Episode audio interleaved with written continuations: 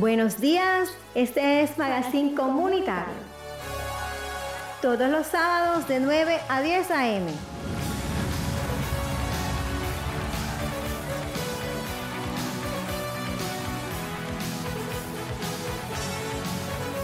Hola, buenos días. Hoy es sábado primero de julio y le damos toda la bienvenida al suroccidente de Barranquilla, barrio La Paz, barrio La Manga, Nueva Colombia. Hermoso día en Barranquilla, se fue el agua, cómo está ese sol radiante en Barranquilla. Y estamos aquí con en el suroccidente llevando las noticias, pero tenemos una primicia porque es importante mostrar las personas que vienen trabajando por la comunidad. Nosotros vemos una entrada de billete que nos da, nos da mucha tristeza. Nos da mucha tristeza porque una hora entre las 8 7 y media a 8 de la, de la mañana, 6 y media a 7 y media, es decir, la hora pico. Y nos demoramos una hora para llegar al suroccidente, es decir, Barrio Los Olivos, La Paz. Lo mismo en Nueva Colombia. Qué tristeza que no, no hayan arreglado esas vías. Y vienes por la circunvalar y te encuentras con un nudo en la 38. Y luego vienes ascendiendo hacia el suroccidente, buscando el barrio Los Olivos y para llegar en un tramo prácticamente de, de más o menos 800, mil metros y te demoras una hora, casi una hora. Y le preguntamos, no a las personas que, que se van a lanzar a ciertas candidaturas de gobierno, porque van a ser las personas que van a estar, digamos, teniendo el mando de la, de la, digamos, de la, de las oportunidades para las personas que vienen y dando oportunidades. Pero tenemos una persona aquí, un invitado especial, sin más preámbulos, el amigo Ariel Cáceres. Es una persona que viene trabajando por el suroccidente de Barranquilla. Y buenos días, Ariel. Gracias. Te escucha toda la comunidad del suroccidente. Buenos días, Guido. Buenos días a todos los oyentes de esta prestigiosa emisora comunitaria Voz Caribe. Eh, para mí es un orgullo estar acá, puesto que también desde mis inicios como líder comunitario construí, puse un granito de arena para que esta emisora saliera, trabajando con el padre este eh, Swing, eh, ¿cómo se llama? Cirilo. Cirilo Swing, y también con el padre em, Emilio Conra eh, de la comunidad suiza. Estuve aquí pariendo eso, desde la comunidad afrocolombiana construimos a que se diera esta emisora, se diera este edificio, se diera el Colegio San Carlos Borromeo, la iglesia. Montamos también este, la cooperativa Colivo. Desde muy pequeño, en mi, en mi condición de líder comunitario, estoy aquí trabajando por el suroccidente. Entonces, gracias por invitarme acá. Gracias, Ariel. Pues vemos con tristeza, comentaba al principio, cómo el suroccidente lo tienen olvidado los políticos que han pasado por, por todas estas administraciones que ahora pues quieren hacer coaliciones y quieren hacer maravillas, pero la verdad es que tenemos un elefante blanco que nos da tristeza mirar hacia el 7 de abril y decir tanto dinero que se perdió, tanto dinero que, que fue prácticamente echado a la basura, porque con ese dinero de pronto hubiesen arreglado mejor la entrada de, de Villate o hubiesen ampliado más la circunvalar. Sí, ya entrando al grano, eh, la verdad es que da tristeza lo que tú comentaste y todos lo estamos viendo y Barranquilla, lo que me preocupa, como decía un líder afrodescendiente de mucho orgullo, Martin Luther King, que no me las acciones de la gente mala no me da tristeza, me da tristeza la pasibilidad de la gente buena. Todo aquí estamos viendo, todo lo que está sucediendo, cómo nos están tratando. Es que el tema aquí en Barranquilla no se trata ni siquiera de discriminación, se trata de clasismo. Y ese clasismo que nos tienen más de 30 años, los que siempre no han gobernado, y vienen y retomamos los tiempos de la colonia. Vienen con espejitos y la gente sale como, corriendo por los espejitos y salen a votar el 29 de octubre por lo mismo, con la misma eh, la gente sufre también de que se le olvidan las cosas y, se, y siguen votando por lo mismo. Y las mismas promesas le, hacen. Mira, en el tema ese yo tengo un concepto muy propio Y el que tenga oído que escuche, como dice la Biblia, y el que tenga ojos que vea. Y, y mire, lo aterrizamos. En la región Caribe, el departamento del Atlántico es uno de los departamentos, el líder de la región Caribe. Es uno el departamento más importante. Y si analizamos la ciudad de Barranquilla, que es distrito capital y tiene autonomía administrativa, independencia, Cartagena es igual distrito, eh, Santa Marta igual distrito y Barranquilla. Son las tres perlas como con distrito. Ahora hicieron el distrito de, de Riohacha, de La Guajira. ¿Cómo es posible que Cartagena tenga una administración, una administración distrital descentralizada?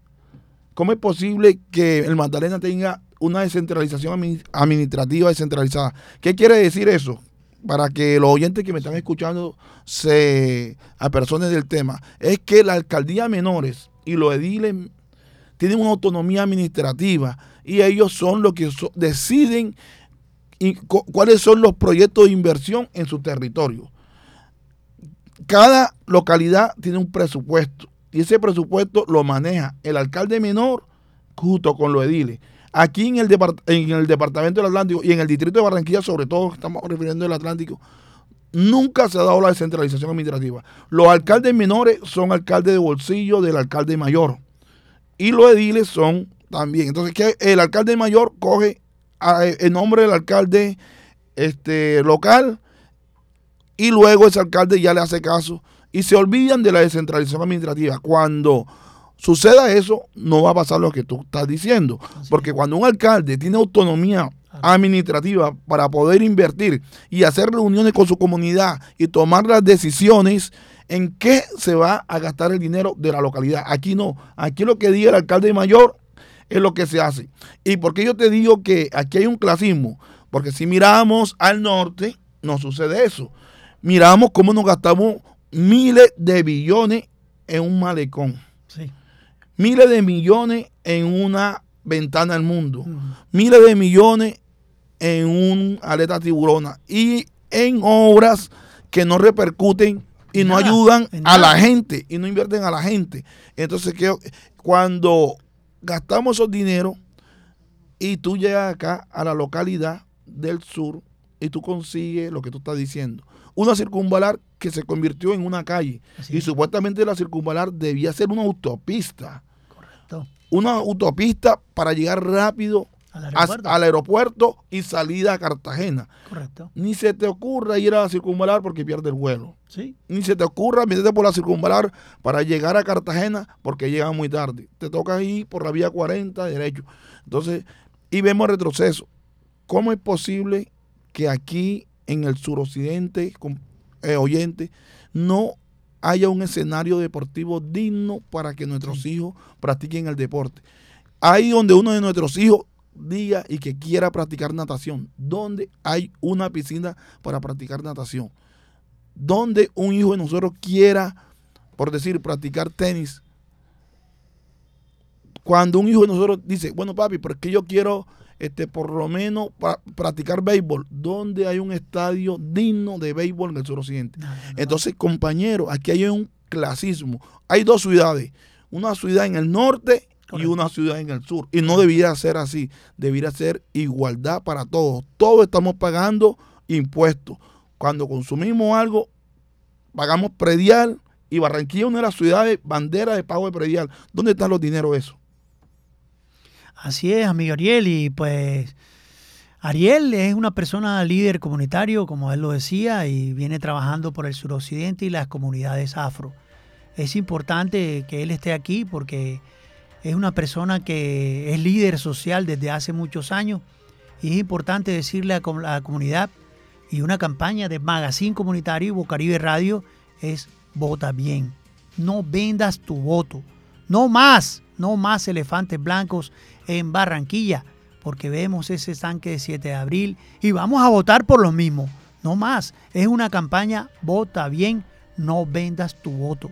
Es tu conciencia, son cuatro años más de gobierno donde vamos a tener personas que nos van a dirigir. Vemos unas tarifas de energía, me escribía una señora hace poco y me dice que ella es estrato 3, Ariel, Ahí mismito en la Ceiba, aquí cerquita, suroccidente, porque la Ceiba hace parte del suroccidente. Y le llega el servicio de luz el mes pasado, el mes antepasado, 263 mil pesos. El próximo mes, que fue el mes pasado, le, le llegó en 246 mil pesos. Oh, sorpresa, que este mes le llega en 96 mil pesos. Y me dice, estamos las mismas cuatro personas, Guido.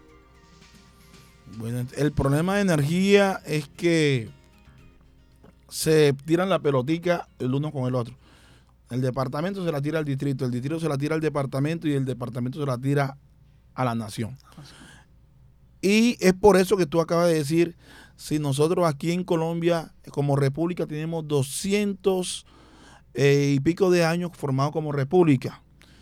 Y como república, ¿quiénes nos han gobernado? Cinco, las mismas cinco y seis familias. ¿De quiénes son las empresas que, regulan y que prestan los servicios? Los mismos con las mismas. Y ahora, hasta ahora mismo estamos retomando de un, de un gobierno de transición, como se llama el, gobierno este que, que estamos ejecutando sin ánimo de, de, política, porque es el gobierno de Gustavo Petro y, Francia Márquez, es un gobierno de transición que nada más tiene 10 meses y vamos rumbo a un año de gobierno.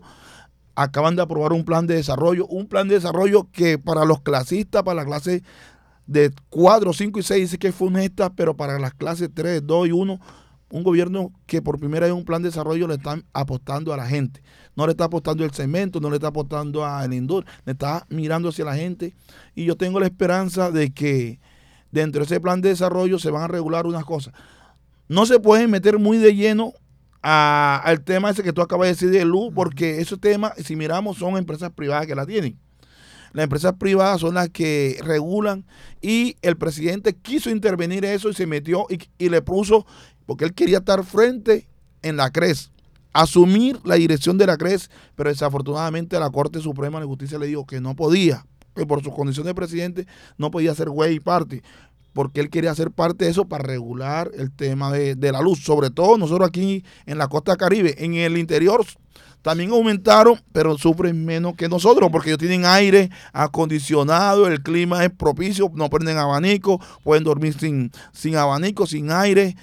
Pero aquí una familia que tenga niños, que sea adulto, mayor, hasta nosotros normal, tenemos que poner un abanico porque nos ahogamos, las temperaturas están llegando a 40. ¿Cuál es la propuesta que el gobierno y le hace el plan de desarrollo?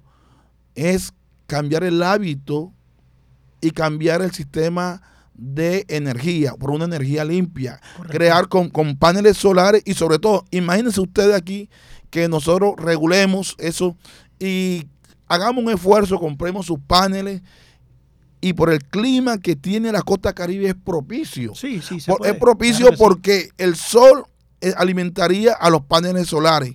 Y los paneles solares podían estar conectados a la nevera, a los abanicos e inclusive a otros aparatos de acuerdo a la capacidad. Si una persona de muy escasos recursos pues tiene dos paneles solares y se alimenta con eso. Cuando le vengan los recibos de la luz, que van a ir muy bajos. Pero si una persona industrial puede tener dos, cuatro paneles solares, le conecta a los enfriadores y también le va a bajar eh, el recibo de la luz. Y con, ese, con esa baja de recibo de la luz, veremos la comunidad, porque la comunidad se va a salir más favorecida porque ya los, ya los precios de los productos van a estar más bajos. Entonces, si tú, una, una cubeta de hielo te vale 400, ya el, el tendero te lo va a poner en 200. Saca la cuenta cuánto hielo tú compras en el mes. La, eh, los carnes y esa cosa, porque ya ha sido más caro, ahí te van a bajar. Y suma y reta que te va a bajar. Apenas tenemos un año de, gobierno y espero que nos demos una oportunidad, pero yo sé que en estos cuatro años veremos la diferencia y el tiempo nos lo va a marcar. Y respecto a Electricaribe, hay que salir a las calles, compañeros. No nos podemos quedar callados, porque la movilización huele quiso cambiar 200 años de gobierno. Si nosotros nos movilizamos y atacamos aire, porque ahora ya no es Electricaribe, es aire, y le hacemos, porque ¿qué están haciendo aire? Nos está cobrando a los usuarios la energía que ellos dejan de, de facturar. ¿Y quién la paga? la pagamos nosotros los usuarios. Y en ningún momento en la ley dice que nosotros debemos pagar la energía no facturada. Es obligación de ellos regular esa energía. Porque lo que dice la norma es que cada usuario pagará lo que consuma. Claro.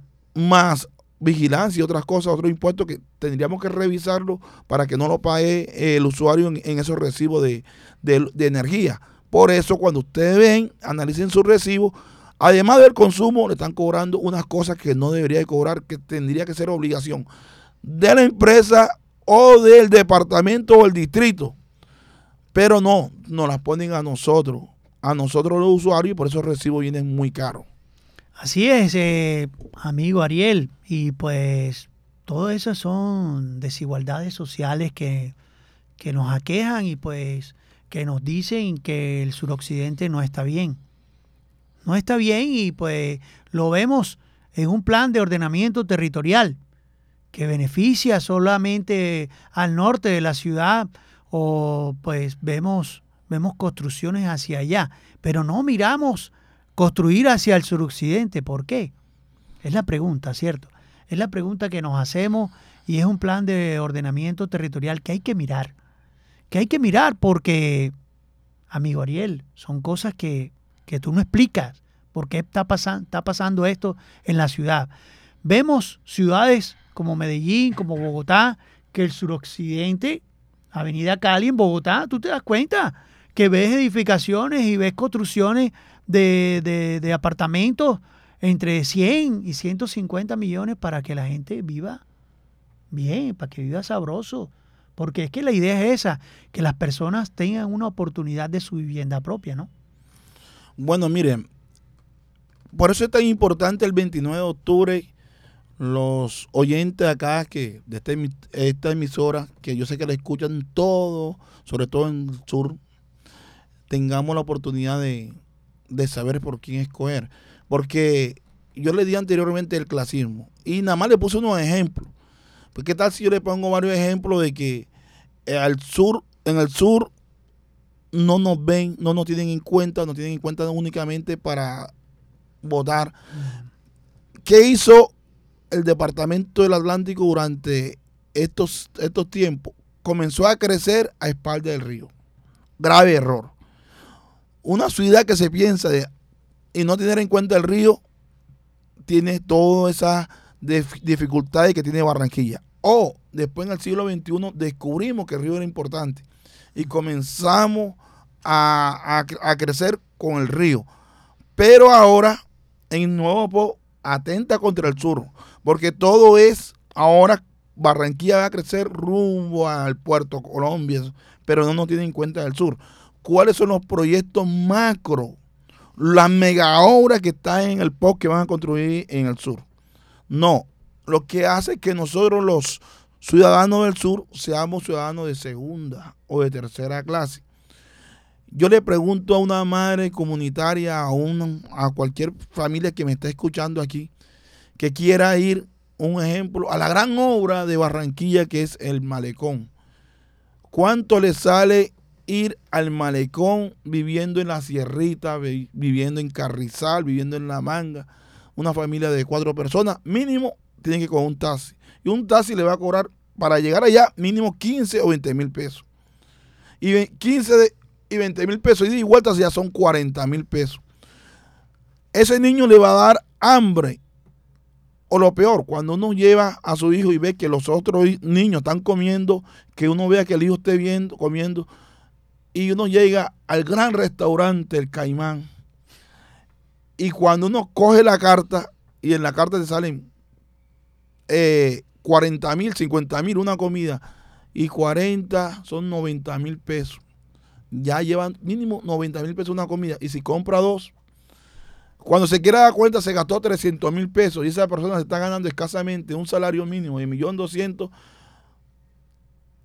ya se descompletó toda la quincena y si viven arriendo, transporte, ya prácticamente. Entonces, ¿de qué le sirve una ciudad de Barranquilla donde la mitad o prácticamente más de la mitad vive, son de estrato 1, 2 y 3, esa obra, esa obra no está pensada para nosotros los ciudadanos.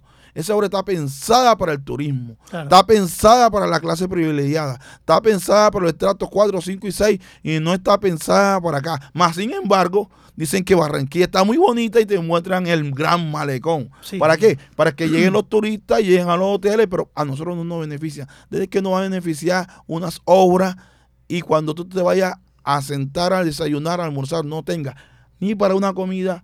Entonces tenemos que pensar en los ciudadanos ahora en la propuesta a lo que le apunten. Cómo acabar la inseguridad de Barranquilla, que es el grave problema. Cómo acabar el desempleo de Barranquilla, que es el grave problema.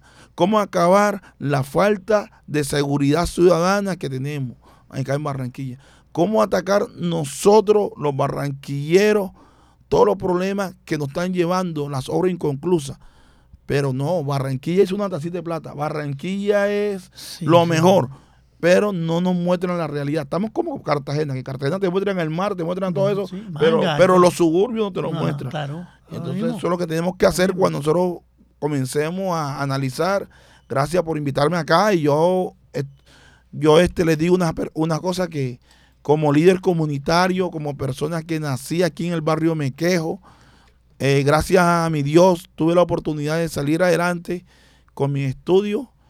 Eh, quiero hacer un servicio a mi, a mi ciudad, quiero poner un granito de arena, así como he puesto en los proyectos que, he hecho, y, que la gente abra los ojos y también se destapen los oídos con lo que le estamos diciendo. Así es, amigo Ariel, y pues la idea es que Ariel Cáceres está en un nuevo líder dentro de la comunidad. Nuevo no, porque viene trabajando de hace muchos años en la comunidad afro. Es importante también que el tema de seguridad así dándole un preámbulo al suroccidente en lo que es en materia de inseguridad, así rapidito ya para finalizar, donde vemos, vemos un CAI que, que en obra negra, o sea, lleva más de un mes, más de qué, más de tres meses en obra negra y los policías sentados como si fuera, como si fuera una obra, un otro elefante blanco dentro del suroccidente, es el, el CAI de La Paz y, y otras obras, ¿verdad? Como el de 7 de abril, y, pero la, inseguridad cada vez nos aqueja más, que no puedes llegar tú a tu casa, a tu puerta, porque te roban el, te roban el celular en la puerta de tu casa. Entonces, son cosas que uno dice, Barranquilla, ¿qué está pasando? Bueno, mire, este, referente a lo que tú estás diciendo, nosotros, por mi educación y por todo mi liderazgo que yo he llevado durante estos 30 años, yo soy fundador de, de una organización afro que se llama Cusuto, eh, en lengua palenquera significa con nosotros. Hemos estado ayudando a muchos jóvenes a salir adelante. Y también te voy a dar una, una pequeña clase de que estamos tratando de que se acabe la discriminación, el racismo y además de que no se digan ejemplos, esas obras son inconclusas, no son obras negras, porque el tema eh, de que digan obras negras está llevado a un tema prácticamente peyorativo de que de que todo lo inconcluso, todo lo feo sea negro. No, simplemente tienen obras inconclusas, obras no terminadas, entonces eh, y sobre todo en los medios de comunicación tenemos que manejar un poco el dialecto. Pero mire, este referente a eso del tema de seguridad de, de Barranquilla, yo tengo una propuesta que hay que atacar a la inseguridad, hay que atacarla ¿Y cómo la atacamos? Nosotros la tenemos que atacar con más educación, con más eh, escenario deportivo, con más escultura, ya, con más creatividad y empresa.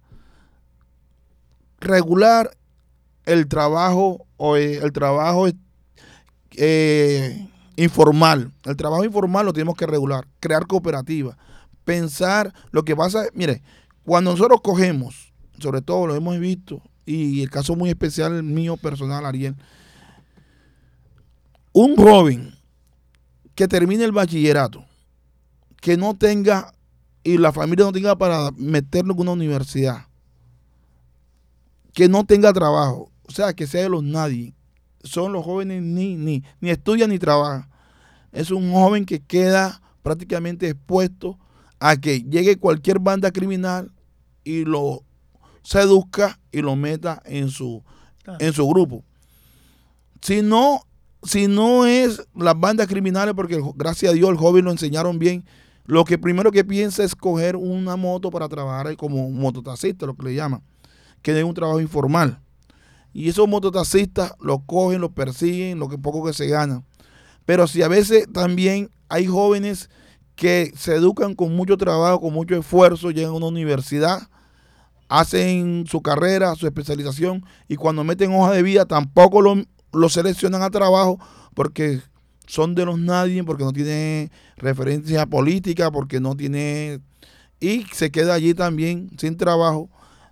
¿Qué motiva a otro joven, su ejemplo, un hermano que lo vea que un joven terminó su carrera profesional, hizo su especialización y está en su casa sin empleo? Cuando el papá y la mamá le diga, hey, pero ponte a estudiar, ¿para qué me voy a poner a estudiar si, si mi, mi hermano hizo una especialización y está ahí sentado? Hombre, mejor yo con una moto y me pongo a trabajar. ¿Por qué? Porque aquí, como yo estaba diciendo, aquí los trabajos son la misma rosca. Lo que, y ahí, como dicen los abuelos, muerto el perro, acaba la sarna. Entonces, nosotros necesitamos es terminar, hacer un cambio, el cambio que se atrevió Colombia, pero el cambio tiene que ser también, nosotros tenemos que cambiar, pero también el cambio tiene que ser local. Correcto. Sí, Barranquilla, y lo recordamos, ¿Quién no recuerda Barranquilla, que era recinto de paz, donde los ancianos, los adultos, los jóvenes nos podíamos sentar en la puerta de su casa a echar cuentos en una mecedora? Ahora Barranquilla es la ciudad de hierro. No, ya no, ya Barranquilla era ciudad de hierro. Vaya a un barrio normal. Hasta unas casitas de tabla, lo que tú primero ves es la reja para protegerse de, que, de la inseguridad y rejas que no ayudan. Porque cuando te van a atracar, llegan en la moto, te ponen el revólver, te, te, el celular. Entonces, para atacar la inseguridad, ¿qué propongo yo? Yo propongo es el tema educativo. si miramos la Universidad del Atlántico, la Universidad del Atlántico, e igual que la otra universidad de la región Caribe, que paga matrícula y todo. No, eh, no tiene y no cuenta con las carreras de salud. La Universidad de Cartagena, si ves, tiene toda la ciencia de la salud. La Universidad de Magdalena tiene toda la ciencia de la salud. La Universidad de, en Cincelejo tiene toda la ciencia de la salud. ¿Y por qué será que la Universidad del Atlántico no tiene la ciencia de la salud? Póngase a pensar un, un padre de familia que le está graduando un hijo el 7 de diciembre, todo el mundo alegre, y tú le llegan del padre de familia y, ¿pero por qué? ¿Por qué tú estás triste? Si tu hijo se está graduando, no, amarilla, tú no es que mi hijo quiere estudiar medicina son 22 millones de pesos. ¿Cómo hace un papá para pensar de que un hijo que quiere estudiar y por qué la universidad nuestra, la, la universidad de la, el departamento del Atlántico, el departamento más importante, no tiene la esencia de la salud? Ahora, analicemos nosotros lo del que están escuchando sobre todo este programa. los ciudadanos de estrato 1, 2 y 3 o la familia de estrato 1, 2 y 3 educamos a nuestros hijos en colegios públicos. Pero los que están en estrato 4, 5 y 6 eh, educan a sus hijos en colegios privados. Pero cuando ya llega la etapa universitaria, los estratos 4, 5 y 6 meten a sus hijos en una universidad pública. Y los estratos 1, 2 y 3 metemos a nuestros hijos en una universidad paga. ¿Por qué? Porque supuestamente las universidades públicas dicen que los que van a ingresar son las que tengan las mejores pruebas IFES. Los que tengan los mejores promedios IFE. ¿Quién va a sacar los mejores promedios IFE? Obvio, los estratos 4, 5 y 6, porque tienen las instituciones educativas que preparan a los niños desde sexto séptimo para las pruebas IFE. Y en cambio, en los estratos bajos tenemos deficiencia en la educación. No tenemos, no tenemos una educación de calidad, con algunas excepciones. La propuesta cuál es? Una, una propuesta es que el 50% de los jóvenes que ingresen a la universidad pública sean de los colegios públicos del Departamento del Atlántico. El otro 25% sean de los grupos especiales como afrocolombianos, indígenas, desplazados, personas con discapacidad, población LGTB, el 25%. Y el otro 25%, obvio, hay que premiar a los que les fue bien en las pruebas IFE por, las mejores pruebas IFE del 25% que se inscriban en la Universidad del Atlántico. Eso es igualdad. Para que los jóvenes de escasos recursos tengan la oportunidad de ingresar a la Universidad del Atlántico. Tú vas a la Universidad del Atlántico, les invito a que hagan un censo, la mayoría son de estrato 3, 4, 5 y 6. Ahora, cuando un joven de estrato 1 o 2 lo logra o haga parte de un municipio aislado del departamento del Atlántico, como en Repelón, que quiera llegar acá a la Universidad del Atlántico, al edificio de Puerto Colombia, le toca quedarse acá, paga una pensión, más transporte, más comida, termina retirándose. La universidad no es la edificación de allá de Puerto Colombia. La Universidad del Atlántico tiene que trasladarse Hacia allá, al suroccidente. Tiene que trasladarse a los municipios del sur. tiene que crear su sede, su sede para que esos jóvenes no vengan acá. Claro. Simplemente se eduquen allá en sus regiones y se capaciten. Entre más jóvenes que entren a la Universidad del Atlántico, ¿qué atacamos? Atacamos la violencia, porque son, son unos jóvenes que, no van a ser parte de los grupos armados. Entre más jóvenes que practiquen el deporte, son jóvenes que le quitamos a los grupos armados porque están haciendo deporte e inclusive pueden tener una oportunidad económica con sus capacidades y sus cualidades. Con, entre más jóvenes que hagan actividades culturales, recreativas, son jóvenes que les quitamos a la violencia. Eso. Entonces, eso se llama invertir socialmente en la gente. Pero si vamos a coger los dineros para hacer grandes mega obras y, y dejamos la razón de ser de los que pagan para hacer esa mega obra, que es la gente, a su merced, nunca se acabará la violencia aquí en el departamento de La Atlántico. Así es, amigo Ariel, ya para despedir, ¿qué le dice usted al suroccidente de Barranquilla? Es una persona de la comunidad afro que viene trabajando de hace mucho tiempo y decirle a toda esa comunidad afro que es la persona que de pronto puede hacer por la comunidad y obras de transparente donde se llevará un, peso a peso y se llevará pues la idea de, de tener obras que beneficien al suroccidente y en especial a la comunidad afro. ¿Qué le dice usted a su comunidad? ¿Qué le dice al suroccidente de Barranquilla, Ariel Cáceres, para, para mejorar problemas que se vienen aquejando de hace mucho tiempo? No, yo le digo a mi comunidad que ojalá eh, puedan explorar mis redes sociales, vean quién soy yo.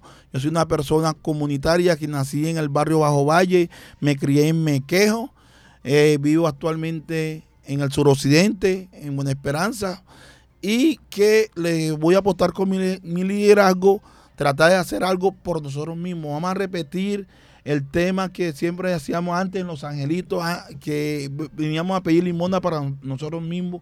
Yo creo que nosotros podemos creer en nosotros mismos y este también le digo a mi comunidad que el trabajo continúa, el trabajo que se hizo para para hacer eh, un nuevo país durante después de 200 años lo tenemos que continuar y que en mí van a tener una persona que va a estar lo que hemos hecho con la Fundación Cusuto de ayudar a muchos jóvenes a salir adelante. Así quiero sacar al suroccidente adelante. Muchas gracias por invitarme, Guido, a todos acá los de Bocaribe. Y aquí estamos a la orden. Muchas gracias. Gracias, muy amable Ariel por estar aquí en Magazine Comunitario Bocaribe Radio.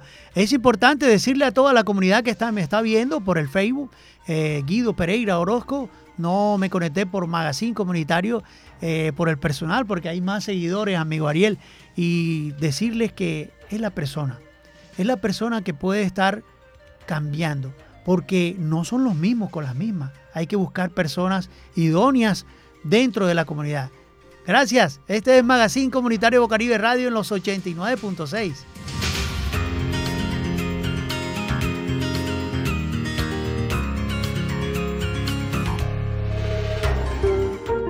El chinito, ¿qué le? Aló, flito, bien, flito, de Puerto Rico.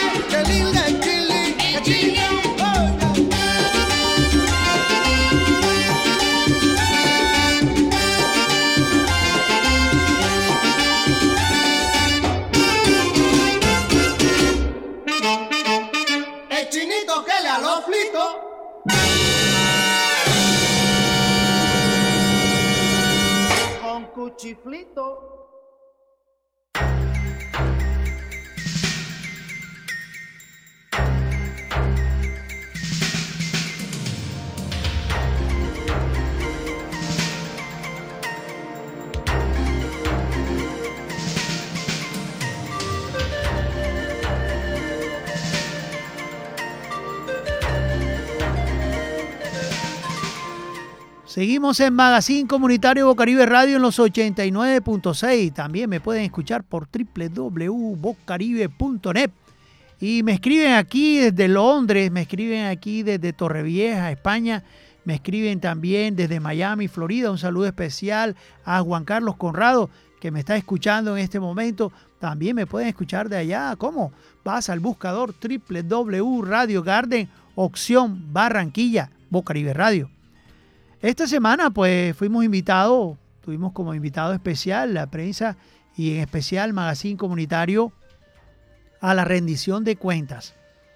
Vimos un Cajacopi, una dirigencia de Cajacopi, personas que idóneas dentro del servicio de Cajacopi, por eso fuimos invitados, porque en algún momento hemos criticado eh, la posibilidad de ir a, a tener nuestros medicamentos, sobre todo aquí en el suroccidente, o de pronto se va a hacer un antígeno y la persona tiene que trasladarse hasta allá, hasta la 49C con 80, donde fácilmente pueden habilitar en el suroccidente ese servicio. Pero vimos, vimos personas idóneas, vimos personas en Cajacopi, en especial nuestra compañera Giselle Barceló, que es la jefe de comunicaciones, comunicadora social de la autónoma, pues y, y Giselle pues nos atendió muy bien y pues nos, nos dio la posibilidad de escuchar cuál era esa rendición de cuentas. Y en especial pudimos, pudimos mirar cuáles son esas autorizaciones, qué está haciendo Cajacopi por las autorizaciones para órdenes de cirugía, eh, cuando la mujer pues va a hacerse una autorestomía o una persona va de urgencia a una apendicitis. Es más fácil conseguir esas autorizaciones ahora mismo porque ya hay un solo centro.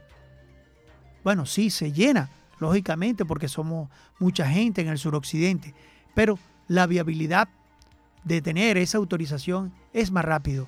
Pero estuvimos ahí en esa rendición de cuentas y ahí nos dijeron las personas que están encargadas de las autorizaciones qué pasa con esto.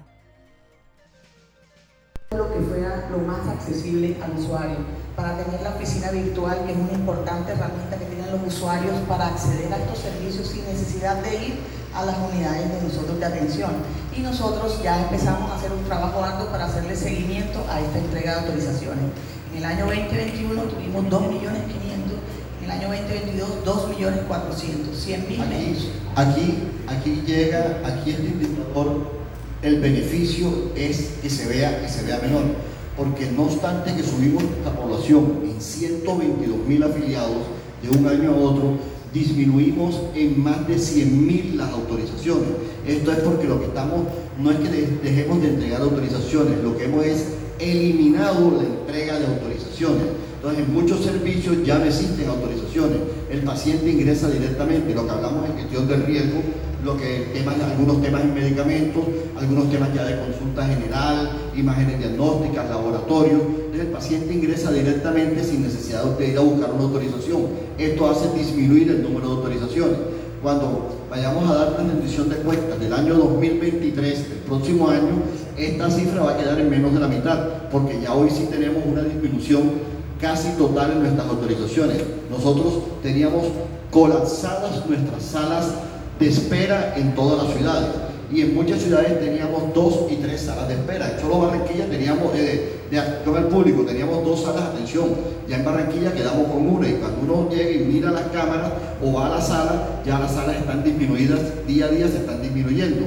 ¿Por qué? Porque estamos acabando con la autorización. Y el plan a futuro es terminar esas autorizaciones y buscar otros mecanismos para poder, para poder controlar el costo de la empresa y poder eh, mantener su sostenibilidad. Pero de esta forma lo que hacemos es que le facilitamos a nuestros afiliados el acceso a los servicios de salud. Y es por eso que nosotros empezamos a hacer unos modelos diferentes de contratación, que son unos modelos de, de pago global prospectivo que de alguna manera lo que hacen es internamente no mediar autorización. En todos los programas de alto costo ya no media autorización. En algunos paquetes que se realizan o programas que se realizan, lo que se hace es que de allí internamente el usuario no tiene que tener autorizaciones para acceder a los servicios. Siguiente. En el año 2021 también tuvimos una diferencia entre lo que era el ambulatorio y el hospitalario y eh, el año 2022. ¿Cuál es la estrategia? Pues básicamente centrarnos más en lo que son los primeros niveles de atención, que realmente es donde allí podemos desde primera mano y de manera inmediata, expedita, poder controlar mucho más la atención de los usuarios en los niveles que realmente todavía podemos hacer algo y no llevarlos a ese segundo. En la medida que aumentamos los procesos de prevención por el lado de gestión del riesgo y en el área de salud, vamos aumentando la parte ambulatoria y vamos disminuyendo la parte hospitalaria.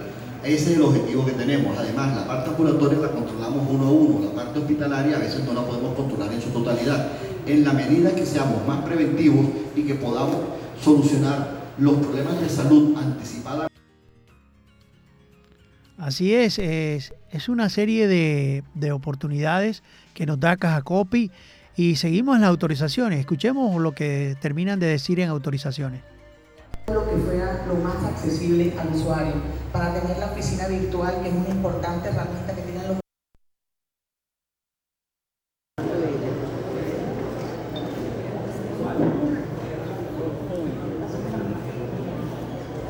Bueno, muy buenos días para todos y bienvenidos a esta audiencia pública, rendición de cuentas, vigencia 2022, tu derecho, nuestro deber. A partir de este momento estaremos compartiendo con todos ustedes, nuestros usuarios, por supuesto, entes territoriales, de control, prestadores de salud y la comunidad en general. Detalles tendremos, por supuesto, a continuación de toda nuestra gestión de Caja Copia EPS durante la vigencia 2022. Agradecemos en este momento la presencia de todas las personas que están conectadas a través de nuestras redes sociales y la transmisión en vivo que tenemos en este momento por nuestro Facebook Live.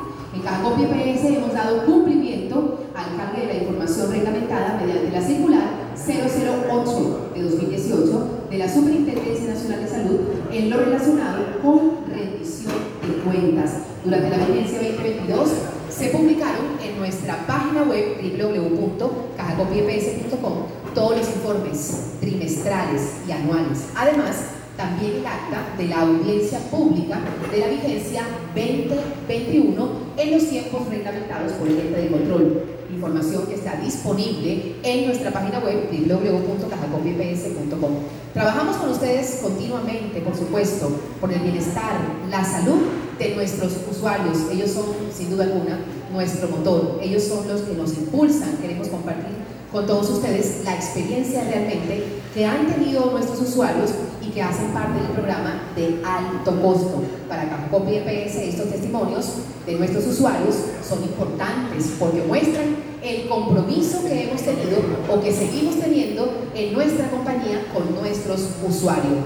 Hoy les presentamos a toda nuestra audiencia, a nuestros usuarios, a nuestros prestadores y a todos los que están conectados a través de nuestro Facebook Live por supuesto, la gestión de la vigencia 2022. Por eso quiero invitarlos a partir de este momento a que sigan conectados para que se den cuenta cuál fue nuestra gestión durante la vigencia 2022 y para compartir con todos ustedes esta información importante para toda la comunidad en general, voy a invitar a nuestro gerente general, el doctor Roberto Solano Navarra, quien va a presidir a partir de este momento la audiencia pública de la vigencia 2022.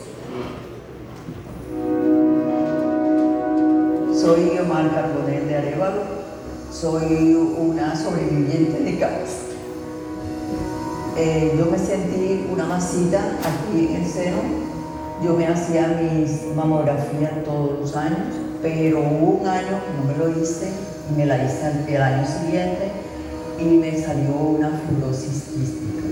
Resultó siendo cáncer. Estuve tranquila, eh, mi esposo, mi amor, Gracias a todos por su asistencia. Sé que sacaron un rato importante de su tiempo para acompañarnos, algunos de manera presencial y muchísimos, pero muchísimos de manera virtual, por cuanto estamos en este momento conectados por Facebook Live, pero aparte de eso también estamos en todas nuestras salas de atención al público y en las salas de atención de muchos de nuestros prestadores. La idea es buscar una forma de llegar a la mayor cantidad de usuarios de nuestra EPS para brindarles un mensaje y darles un informe de cómo vamos y qué se hizo durante el año 2022. Esta rendición de, de cuentas le pusimos un nombre, tu derecho, nuestro deber. El derecho de nuestros afiliados, nuestra obligación como EPS de preservar la salud y la vida de ellos. Por eso estamos acá, para cumplir no solo con el deber legal, sino más de eso, darles el agradecimiento a ese millón quinientos mil afiliados, a esos 1.400 empleados que tiene la EPS, a nuestra junta directiva, unos miembros aquí presentes, al consejo directivo de la Caja de Compensación Familiar Caja Copi, que es la accionista mayoritaria o única accionista de Caja Copi EPS, a los directivos de la empresa que nos acompañan hoy y a la comunidad que nos ve por todos estos canales. Gracias a todos ustedes por ese voto de confianza y por eso estamos acá. Para eso, para nosotros, esta rendición de cuentas es mucho más un tema de querer hacerlo a que nos obliguen a hacerlo. Eh, comenzamos el proceso de nuestra rendición, porque también no queremos abusar del tiempo de todos, con nuestro subgerente de operaciones, el doctor Johnny Álvarez. Nuestra sugerencia de operaciones es la encargada del proceso de afiliación. La afiliación es el motor de la empresa. Por ahí es donde se ingresa, se inicia la cadena de valor. Las personas se afilian a la EPS y desde ese proceso de afiliación pasan por todas las áreas de, de la entidad. Entonces, por eso, Joris, cuéntanos cómo ha sido nuestro proceso de afiliación y de operaciones durante el año 2022. Muchísimas gracias al doctor Roberto y a toda la audiencia que nos acompaña. Realmente el año 2022 fue un año especial. Efectivamente, Cajacopia EPS cerró el año 2022 con 1.522.963 afiliados. Estuvimos ubicados en nueve departamentos en todo el territorio nacional y 305 municipios. Al cierre del año cerramos con un crecimiento neto de 121.317 usuarios nuevos a la compañía. Esto representó para nosotros como empresa un crecimiento del 8.6% respecto al crecimiento que tuvimos o al cierre de la población que tuvimos al año 2021 donde cerramos con poco más de 1.401.000 usuarios. ¿Cómo está distribuida nuestra población? Nosotros hacemos presencia, doctor Roberto y a toda la audiencia, hacemos presencia en nueve departamentos del país. Estamos concentrados, el 83% de nuestra población está concentrado en la región Caribe, en los siete departamentos que la conforman. Y el 17% restante eh, está ubicado en dos departamentos del interior del país, que son en la región de Boyacá y en la región de Meta. ¿Cómo está distribuida toda nuestra población? El 19% está en el departamento del Atlántico, el 15% en el departamento del Cesar, el 13% en la región de La Guajira, el 11% está en el departamento de Bolívar, en el departamento de Córdoba y en el departamento de Meta. El 9% de la población en el departamento del Magdalena, el 6% en Boyacá y el 5% en el departamento de Sucre. Toda nuestra población, como lo mencioné, está ubicada, doctor Roberto, en estos nueve departamentos. Sin embargo, tenemos 114 afiliados ubicados en otros departamentos donde no hacemos presencia, que realmente representan un 0.01. Seguimos en Magazine Comunitario Bocaribe Radio en los 89.6 del FM. Estuvimos en esa rendición de cuentas de Caja Copy y en verdad, pues, nos deja un buen sabor. Un buen sabor porque personas idóneas vienen trabajando por esas autorizaciones, vienen trabajando por la posibilidad de que medicamentos, nuevos medicamentos estén dentro del POP. Sí hay trabajo. Me di cuenta que son personas que, que vienen haciendo una excelente labor dentro de la posibilidad de tener un buen CISBEN en Barranquilla. Cajacopi demuestra eh, en la costa, bueno, que vienen trabajando. En este momento, pues esa rendición de cuentas, esta semana fui invitado a Magazine Comunitario Bocaribe Radio y nos dimos cuenta del excelente trabajo que vienen haciendo. También vimos que dentro de esos medicamentos no POP, algunos ya se han establecido dentro del POP. Y eso es muy bueno porque hay personas que necesitan medicamentos oncológicos, medicamentos de SIDA, medicamentos que son muy costosos. Muy, conto- muy costosos para una persona de estrato 1 o 2, de nosotros que estamos en el suroccidente. Y el CISBEN viene mejorando con Caja Copy. Es importante decirle a toda la comunidad del suroccidente, vota bien. No vendas tu voto. Es tu conciencia. Son cuatro años más. Es una campaña de Magazine Comunitario Bocaribe Radio en los 89.6.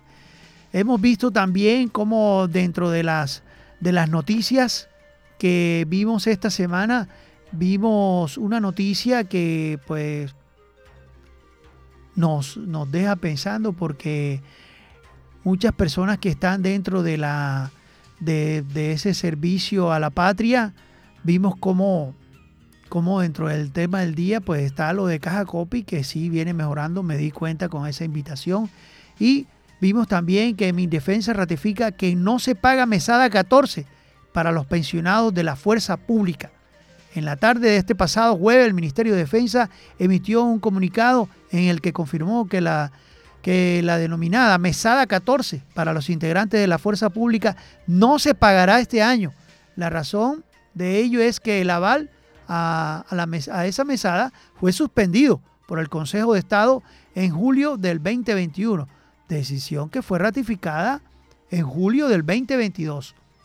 Esa línea señala en un comunicado de cuatro puntos para el Ministerio de Defensa. Resulta jurídicamente improcedente el pago de la mesada adicional o mesada 14 hasta que se resuelva definitivamente la nulidad que cursa ante el Consejo de Estado en contra del acta del 22 de abril del 2014, por medio de la cual se decide sobre el pago de la mesada 14 a los pensionados del- Ministerio de Defensa, Secretaría General, Dirección Administrativa, Grupo de Prestaciones Sociales que tiene derecho.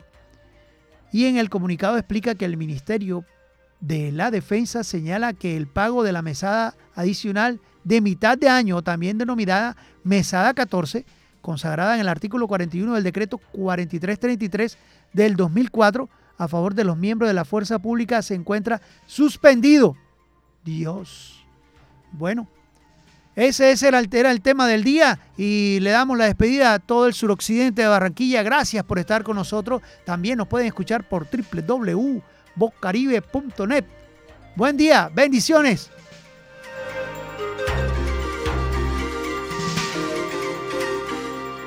Bocaribe Radio 89.6 FM.